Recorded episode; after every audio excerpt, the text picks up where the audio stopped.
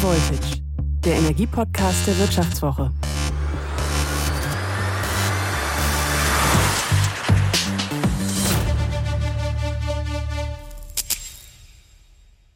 Hallo und herzlich willkommen. Das hier ist High Voltage, der wöchentliche Energiepodcast der Wirtschaftswoche. Und ich, ich bin Florian Güsken, im Hauptberuf Reporter eben bei dieser Wirtschaftswoche. Was ist das für eine irre Zeit?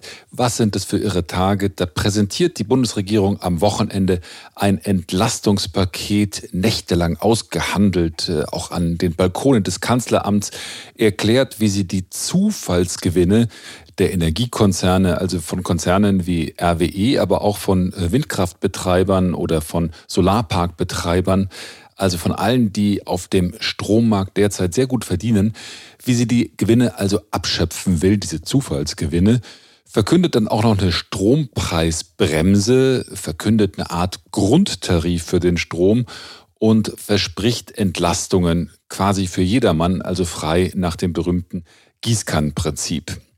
Das Volumen dieses Hilfspakets, dieses Entlastungspakets, so wie es verkauft wird, sind 65 Milliarden Euro, ist also ein richtiger Wumms, oder? Naja, nicht so ganz. Es ist eher, so scheint mir zumindest, es ist ein Pflaster. Diejenigen, die von den Energiepreisen besonders belastet werden, jedenfalls, müssen sich trotz dieses Wumms, trotz dieses Pakets, glaube ich, fürchte ich, weiter Sorgen machen. Und dann nur einen Tag, nachdem dieses Entlastungspaket verkündet worden ist, kommt dann die lang erwartete Antwort auf die Gretchenfrage der Grünen, auf die Gretchenfrage auch in der Energiepolitik zum Teil.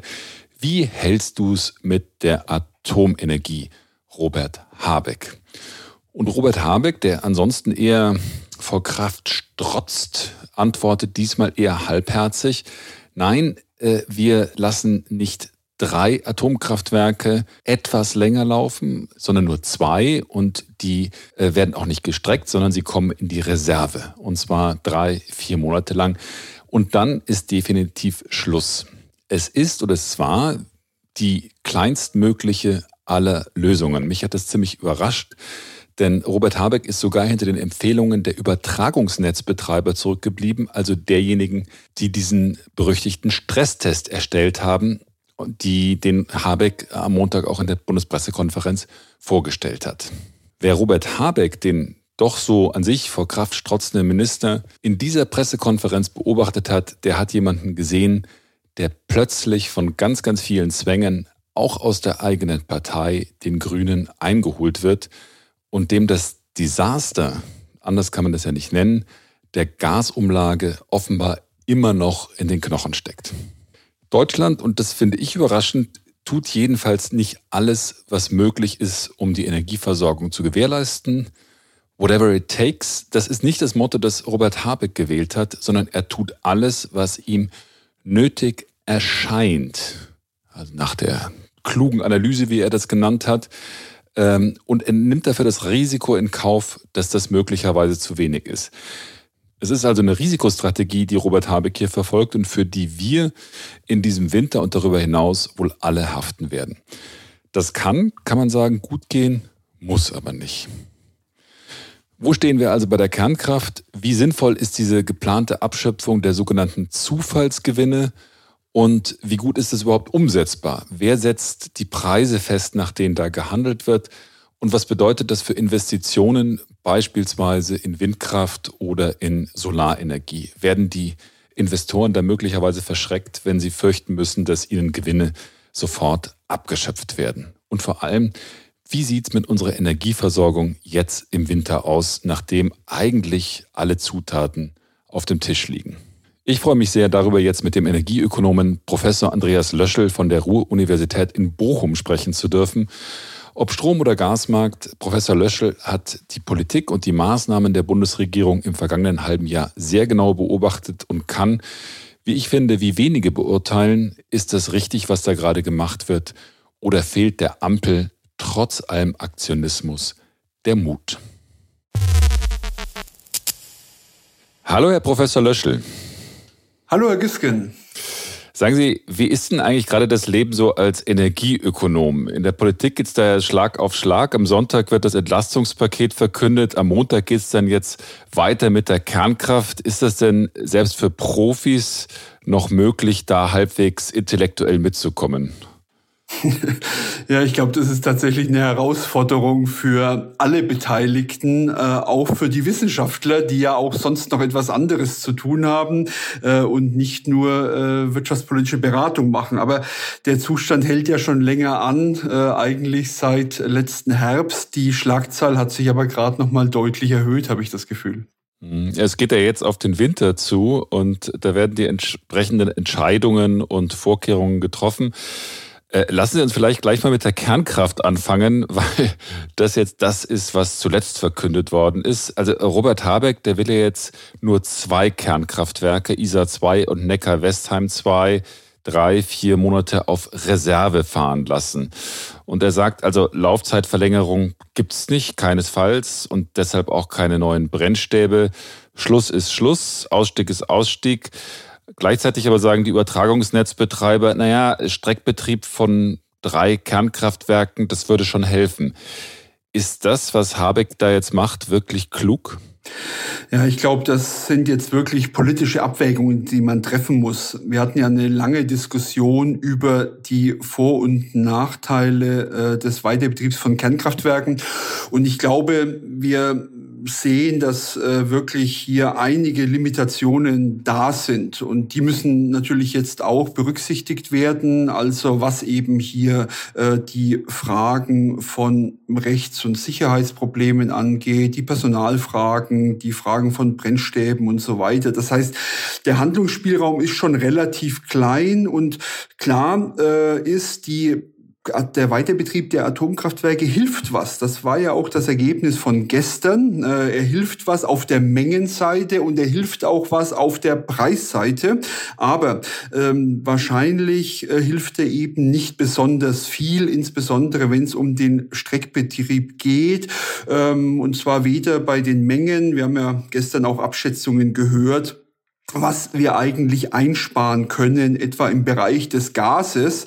Da war die Rede von 0,9 äh, Terawattstunden in Deutschland, was hier Stromerzeugung durch Gaskraftwerk ersetzt wird. Ja, das sind so 1,8 Terawattstunden Gas. Ne? Das ist äh, tatsächlich wenig und auf der Preisseite würde ich nicht viel erwarten. Ja, und deswegen ist eine politische Einordnung, ja, wie man das sieht, whatever it takes, ja, ist die Forderung der europäischen Partner.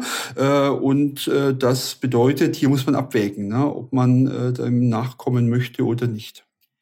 Aber die politische Entscheidung oder der politische Vorschlag von Herrn Habeck ist ja dann zu sagen, also wir machen nicht whatever it takes, weil das wäre möglich gewesen, die drei Kernkraftwerke in den Streckbetrieb zu nehmen und auch nicht in die Reserve zu stecken. Mein Eindruck ist, hier wird gemacht, das, was scheinbar nötig ist. Ist das denn eine Hochrisikostrategie? Ja, das ist eine Hochrisikostrategie. Ich sag mal, man äh, behält natürlich viele Probleme des, des möglichen Streckbetriebs bei. Ne? Also alle Nachteile hat man auf jeden Fall. Ähm, die Entlastungen kommen aber nicht. Also ob sich die Strategie auszahlt, das werden wir sehen.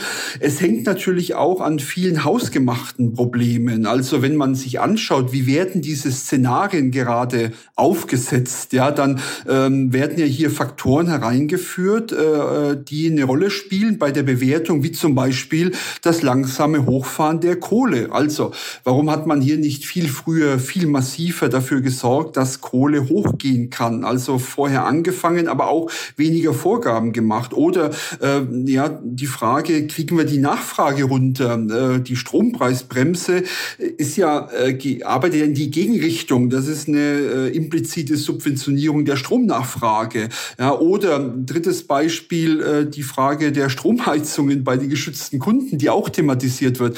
Äh, warum stellt man man äh, den Vorrang in Frage und äh, ja, schafft damit im Endeffekt diese Ausweichbewegungen. Also all das ähm, sind ja Rahmenbedingungen, die man eigentlich angehen hätte können, hausgemachte Probleme, die uns jetzt auf die Füße fallen. Mhm.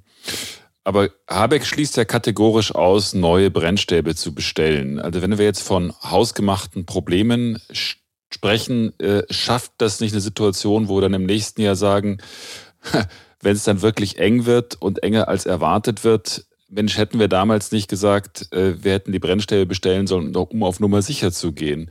Ist das nicht der nächste Fehler, der jetzt nach dem Umlagemurks gemacht wird?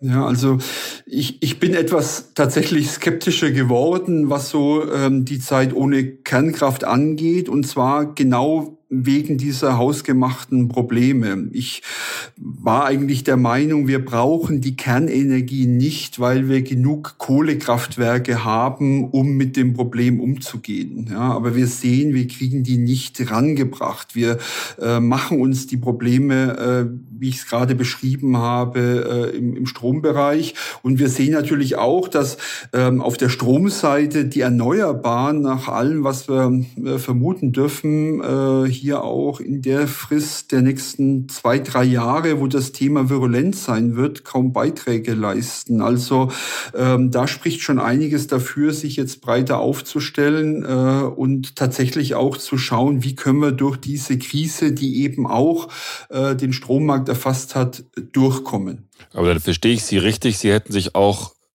eine mutigere Entscheidung bei der Atomkraft gewünscht ja eine konsequente Entscheidung vielleicht ne, in die eine oder andere Richtung, äh, die dann auch unterstützt wird durch weitere Maßnahmen. Also wie gesagt, wenn es darum geht, dass wir Stromknappheiten haben, ja, dann äh, muss eben auch der Anreiz zum Strom einsparen hoch sein und ich darf keine Strompreisbremse machen, ja, die äh, dann einen Großteil des Konsums äh, günstig halten wird und entsprechende Anreize senken wird, weil eben äh, die Pauschale Zahlen, äh, die wir haben, äh, eben nicht stark steigen werden dann und eben genau die falschen Anreize setzen. Also ähm, äh, hier hätte ich mir eine konsequentere Politik in die eine oder in die andere Richtung gewünscht und wir haben so ein bisschen eine Hängepartie jetzt, die glaube ich nicht gut ist. Mhm.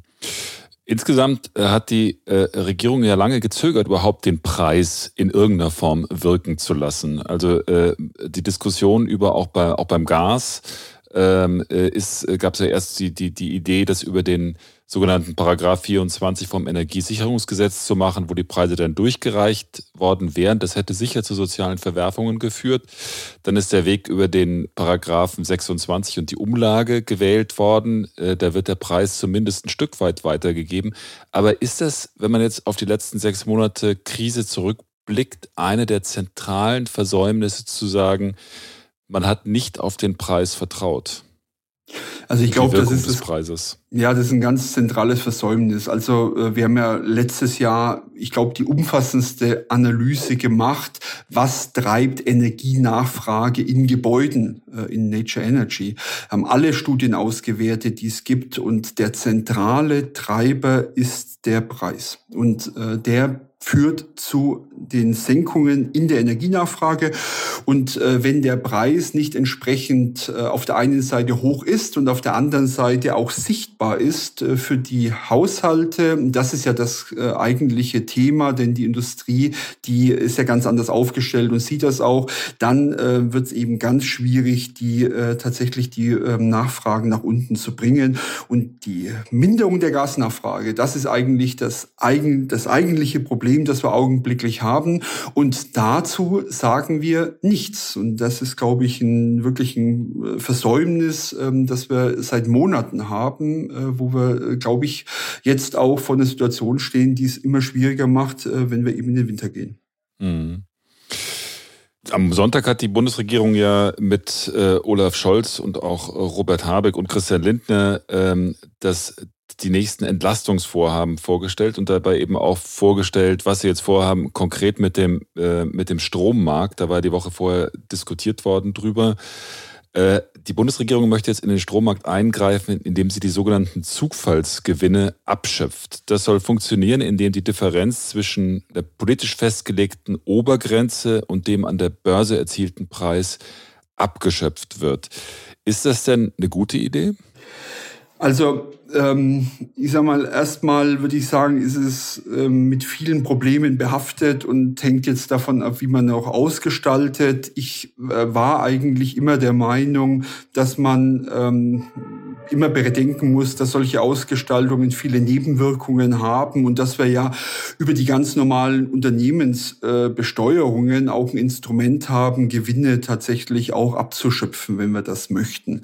Jetzt ähm, erstmal kann man ja positiv sagen, zumindest versucht man das Preissignal zu halten. Ähm, das bedeutet eben äh, hier die äh, Anreize äh, über die äh, marginalen Preise auch äh, zu halten. Aber ähm, die Ausgestaltung, die wird eben nicht einfach werden. Ähm, und da, glaube ich, hängt auch das Problem, äh, was wir jetzt noch gar nicht so richtig abschätzen können, ähm, wie also dieser Deckel dann genau ähm, ausgestaltet werden kann, insbesondere eben auch, um entsprechende Anreize auch zu halten. Seit 20 Jahren sprechen wir davon, wir möchten gern, dass Erneuerbare äh, Gewinne machen und marktlich finanzierbar sind. Äh, jetzt äh, es, äh, jedenfalls für die äh, nächsten Jahre. Und das Erste, was uns einfällt, ist hier äh, nochmal extra Gewinne abzuschöpfen. Also auch hier ähm, ja, muss man mal sehen, wie das jetzt genau gemacht wird, ob da äh, entsprechend die langfristigen Perspektiven da sind, äh, wie man mit allem umgeht, was außerhalb der Börse stattfindet, außerhalb des Spotmarktes. Das ist ja alles komplett ungeklärt gerade. Sie meinen beispielsweise Over-the-Counter-Trades, die dann, die dann gemacht werden und äh, auch längerfristige Verträge beispielsweise? Genau, also das ist ja, spielt ja die große äh, Rolle hier. Ähm, ich denke, man muss auch äh, sagen, dass ja das meiste, was heute äh, gehandelt wird, ja auch schon äh, sozusagen früh kontrahiert wurde. Also ich sag mal, die äh, meisten der Kraftwerke, die haben ja ihre Produktion äh, schon äh, lange verkauft für 2022 und auch zu günstigeren Preisen. Also ich glaube, da muss man dann äh, tatsächlich auch gut mitdenken, wie wirkt das eigentlich auf solche Konstrukte und äh, was sind da auch die Nebenwirkungen, die es gibt und auch natürlich diese Kombination, die jetzt gewählt wurde. Also auf der einen Seite, ich generiere Einnahmen durch die Gewinnabschöpfung. Auf der anderen Seite, äh, ich äh, entlaste äh, äh durch die äh, Strompreisbremse. Äh, das ist ein sehr komplexes Konstrukt. Ich, ich denke, da hat man das noch nicht ganz zu Ende gedacht. Wenn man das von der Ferne betrachtet, dann hat man das Gefühl, da wird zum Teil einfach mit Luft gehandelt, zum Teil auch mit, mit Zitronen, denn da wird Geld ausgegeben, wie Sie gesagt haben, für eine Entlastung, wo noch gar nicht ganz genau klar ist, aus welchem Topf ähm, oder wie, der, wie dieser Topf denn wirklich nun gefüllt werden soll, nachdem zuerst Vereinbarungen auf europäischer Ebene entstehen soll und wenn das nicht klappt, dann auf nationaler Ebene. Ist das denn momentan alles, sind das äh, Schätzwerte, Hoffnungswerte? Wie ist da Ihr Eindruck? Man steht da etwas ratlos davor. Ja, man könnte jetzt natürlich auch sagen, dass das Problem so etwas nach hinten geschoben wird, ja, bis all diese anderen Dinge gelöst werden, die Sie gerade beschrieben haben. Ähm, das gilt für den Strommarkt. Ähm, das gilt aber natürlich insbesondere für den Gasmarkt. Ich, ähm, ich denke, nochmal um die, die Fokussierung etwas zu verdeutlichen, es geht augenblicklich eigentlich um den Gasmarkt primär. Ähm, äh, hier haben wir ein großes Problem. Äh, wir doktern an den Symptomen, das sind die hohen Preise, äh, anstatt uns auf die Ursachen zu fokussieren. Äh, und die Ursachen, äh, das ist die zu hohe Nachfrage insbesondere, die wir augenblicklich haben. Äh, das schwappt auf den Strommarkt über. und wie gesagt, man sollte weiter vorne anfangen sozusagen. Ja. Und auch das haben wir ja verlegt. Also hier diese Diskussion, ähm, wie gehen wir um mit den Mehrbelastungen durch die hohen Gaspreise? in einer sinnvollen Weise wurde äh, erstmal äh, verlagert in eine Kommission ähm, und das eben vor der Heizperiode, die jetzt anfängt. Also ich ich äh, glaube, da äh, hätte man etwas ähm, äh, mutiger sein können. Ja, ähm, es gibt ja Vorschläge, die das auch versuchen. Ich habe gerade äh, etwas erläutert, warum ich denke, dass diese Deckelung von Grundkontingenten keine gute Idee ist. Ähm, es gibt Vorschläge, die eben versuchen, diese Mehrbelastungen ähm, aufzufangen, ich sage mal durch ähm, Varianten der Energiepreispauschale, die aber entsprechend angepasst werden. das wäre aus meiner Sicht der richtige Weg gewesen. Den hätte man auch schnell gehen können, äh, ohne jetzt diese äh, komplexen Konstrukte zu wählen, äh, wie Sie es gerade beschrieben haben, die mit, mit vielen Abwägungsschwierigkeiten auch einhergehen. Manche sagen ja, das ist jetzt ein richtiger Eingriff, weil er die grundsätzliche Funktionsweise zumindest des Merit-Order-Systems intakt lässt. Und das sei also ein Vorteil des, der jetzigen Vorgehensweise. Können Sie das nachvollziehen? Ja, das kann ich nachvollziehen. Also ähm, das, ich habe ja gerade gesagt, eigentlich ähm, äh, sollte man sich aus dieser Art von Eingriffe im Allgemeinen raushalten, äh, weil es ganz schwierig ist, äh, sozusagen auch dann noch diese Merit-Order-Logik zu halten. Ja, aber äh, im Prinzip ist es natürlich so angelegt. Die Frage ist dann immer, äh, wie hoch ist denn jetzt diese Abschöpfung für einzelne Technologien? Ähm, wie äh, verändern die sich auch in der Dynamik sozusagen ne, ähm, bei sich wandelnden äh, Rohstoffpreisen, äh, Energieträgerpreisen, äh, Marktpreisen, äh, Wetterbedingungen und so weiter? Also wie stabil bleibt die Merit Order ne, ähm, äh, vor dem Hintergrund dieser Gewinnabschöpfungen?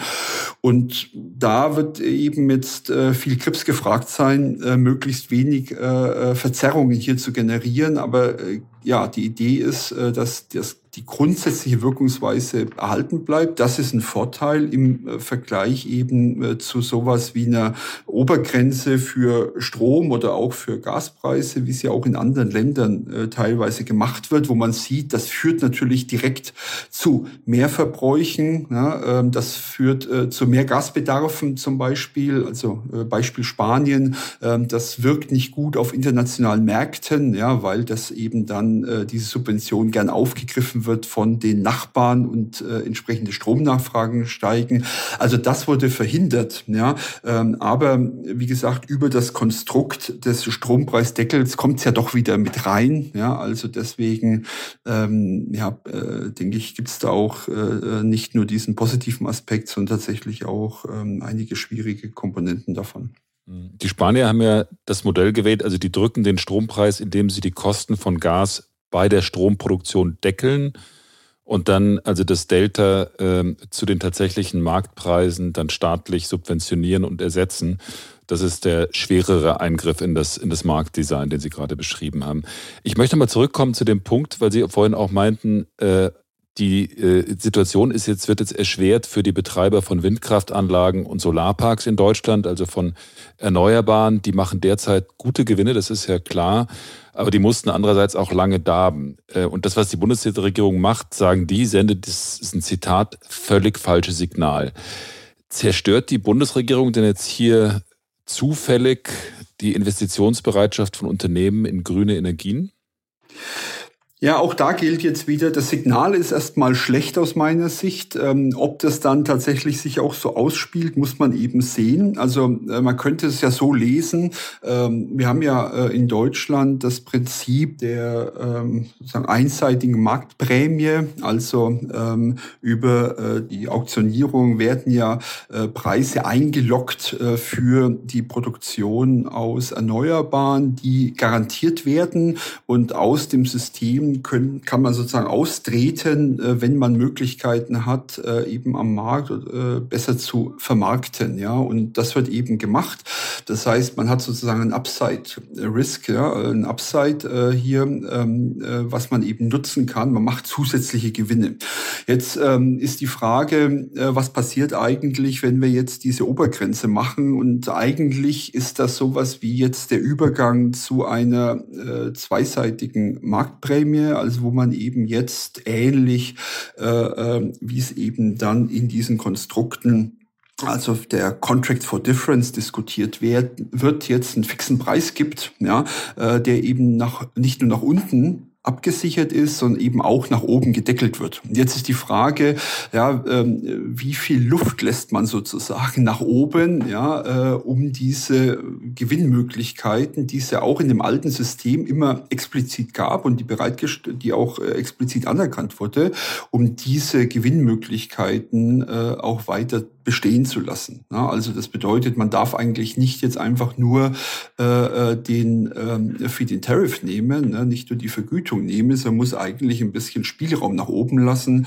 Und ja, das scheint mir alles ganz schwierig festlegbar tatsächlich.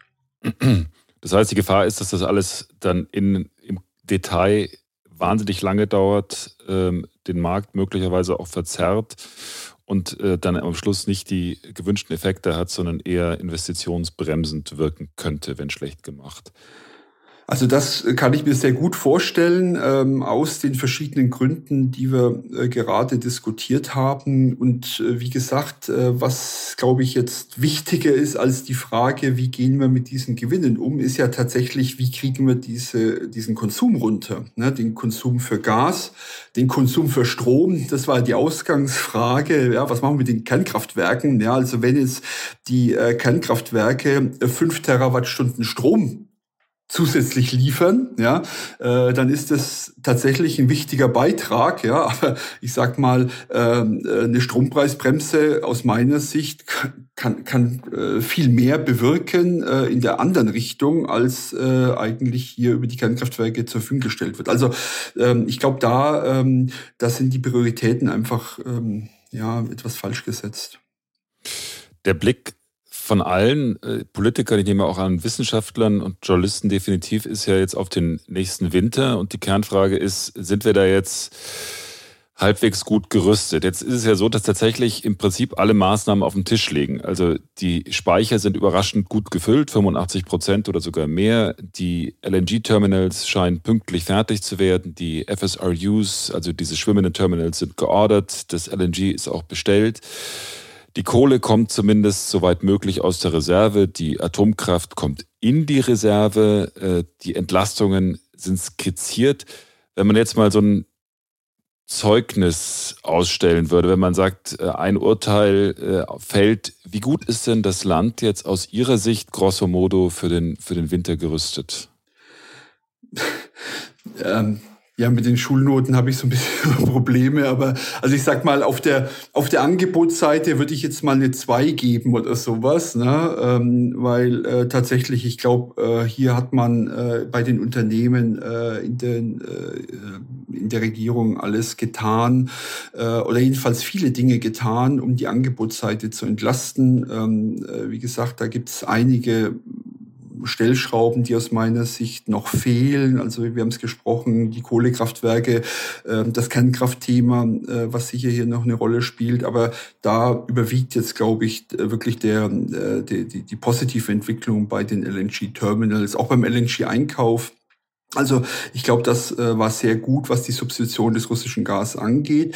Ähm, auf der Nachfrageseite, da würde ich jetzt ungern eine Note vergeben, ja, weil äh, äh, da ist die Bilanz doch ein bisschen schwieriger. Ähm, und ich glaube, da sehen wir eben, dass auf der einen Seite äh, bei den Unternehmen sehr viel passiert, das sehen wir auch an den Zahlen, ähm, dass bei den Haushalten äh, unter Umständen aber wenig passiert. Und ähm, das ist einmal der Preis. Ich glaube, das ist ganz wichtig.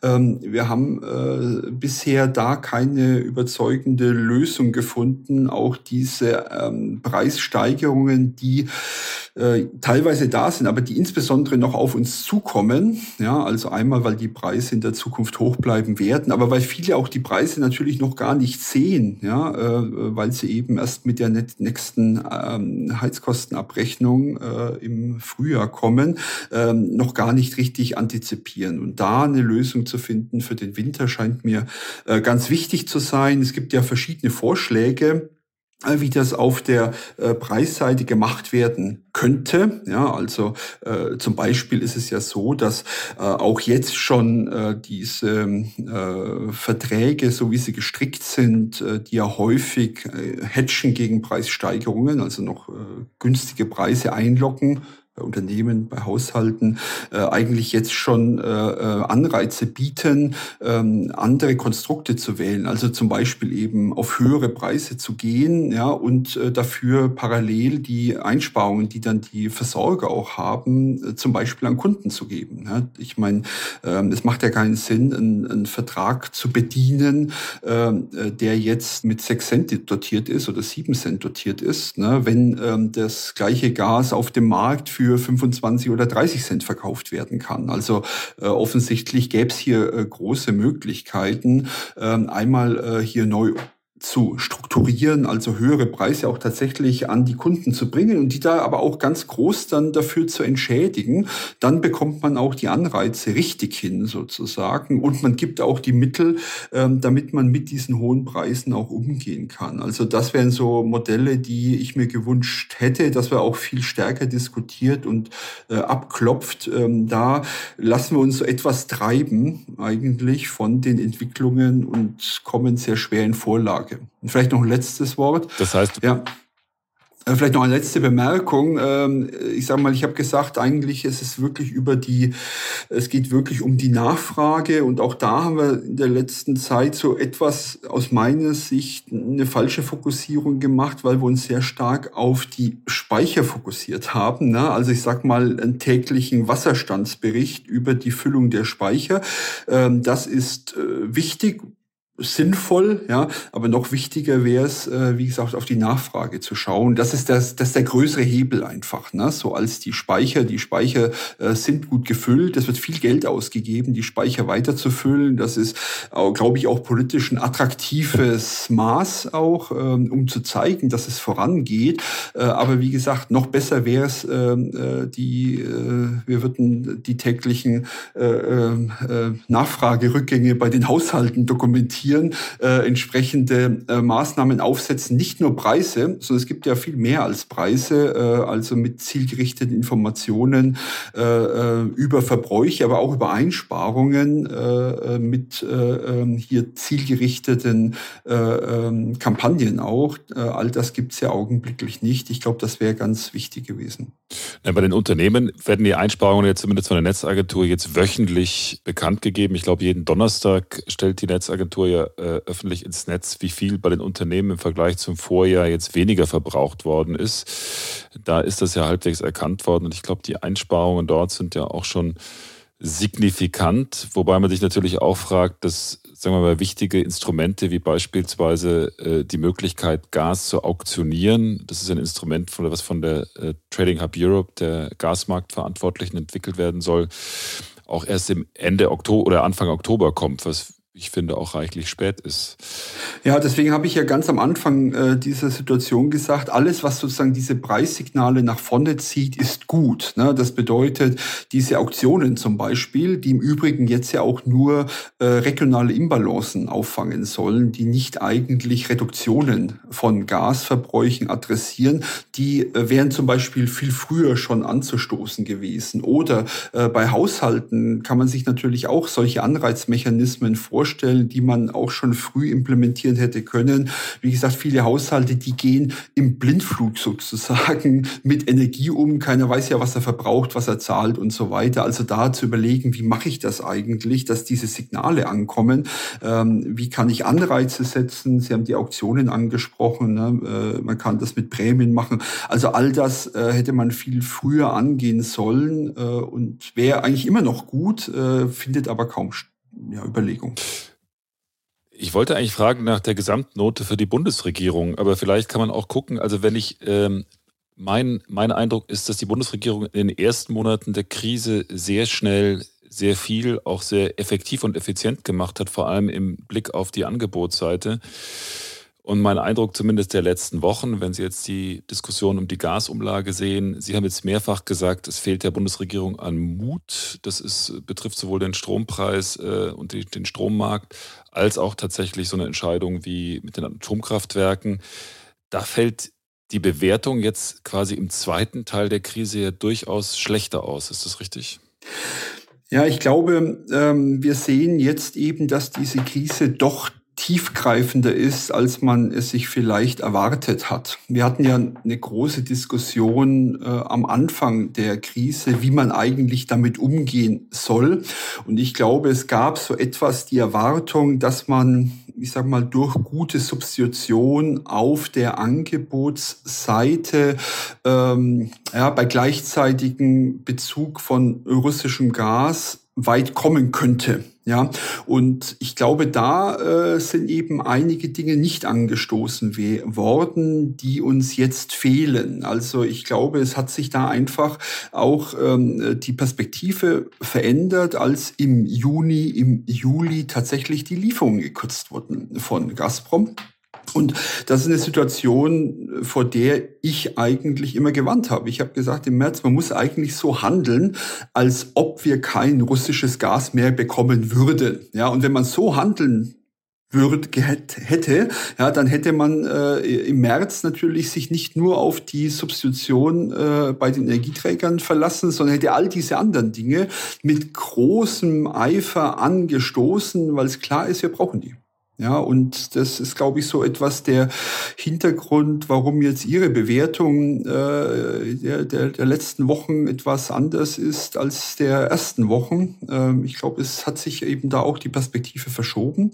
Und äh, wir haben jetzt mal eine Entwicklung, die eigentlich sich ein bisschen verlegt auf Nebenschauplätze. Ja, also äh, äh Nebenschauplätze, ähm, die so, äh, würde ich sagen, etwas ablenken von diesem Zentralproblem Problem, ja, wie kriegen wir eben den Gaskonsum runter?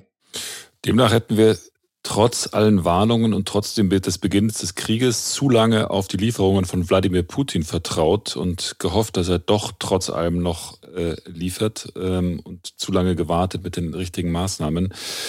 Herr Professor Löschel, vielen Dank für Ihre Zeit, vielen Dank für Ihre Erläuterungen. Ähm, das war total instruktiv und ähm, ja, ich freue mich aufs nächste Gespräch dann äh, vielleicht im Winter oder danach und dann können wir bewerten, wie es gelaufen ist insgesamt. Ihnen vielen Dank auf jeden Fall. Danke, Herr Güsken, da wird noch einiges kommen. Danke, tschüss. tschüss. So, was habe ich jetzt aus dem Gespräch mit Andreas Löschel mitgenommen? Erstens, auf der Angebotsseite ist die Bundesregierung eigentlich ganz gut unterwegs. Stichwort LNG. Aber auf der Nachfrageseite, also beim Sparen, handelt sie definitiv nicht entschlossen genug, vertraut vor allem nicht auf die Wirkung, die der Preis haben könnte. Zweitens, diese Mutlosigkeit lässt sich gerade in der zweiten Hälfte bei vielen Entscheidungen der Bundesregierung ablesen, auch bei der Entscheidung über die weitere Nutzung der Atomkraftwerke. Drittens, Eingriffe am Strommarkt, wie sie nun auch in Brüssel diskutiert werden, haben immer ungewollte Nebeneffekte und drohen bei der Umsetzung oft im Klein-Klein zu versinken. Dieses Klein-Klein kann von den wichtigen Fragen ablenken, die jetzt vor allem in diesem Winter anstehen. Insgesamt muss man die Energiepolitik der Bundesregierung derzeit wohl viel skeptischer bewerten, als ich das zumindest noch im Mai oder Juni getan hätte. Sie wissen nicht immer, was sie tun. So, das war's für heute. Ihnen vielen Dank, dass Sie dabei waren. Diese Folge wurde produziert von Anna Höhnscheid und Marcel Joschko. Euch vielen Dank und auf eins möchte ich Sie noch hinweisen, ein ziemlich gutes Angebot nämlich.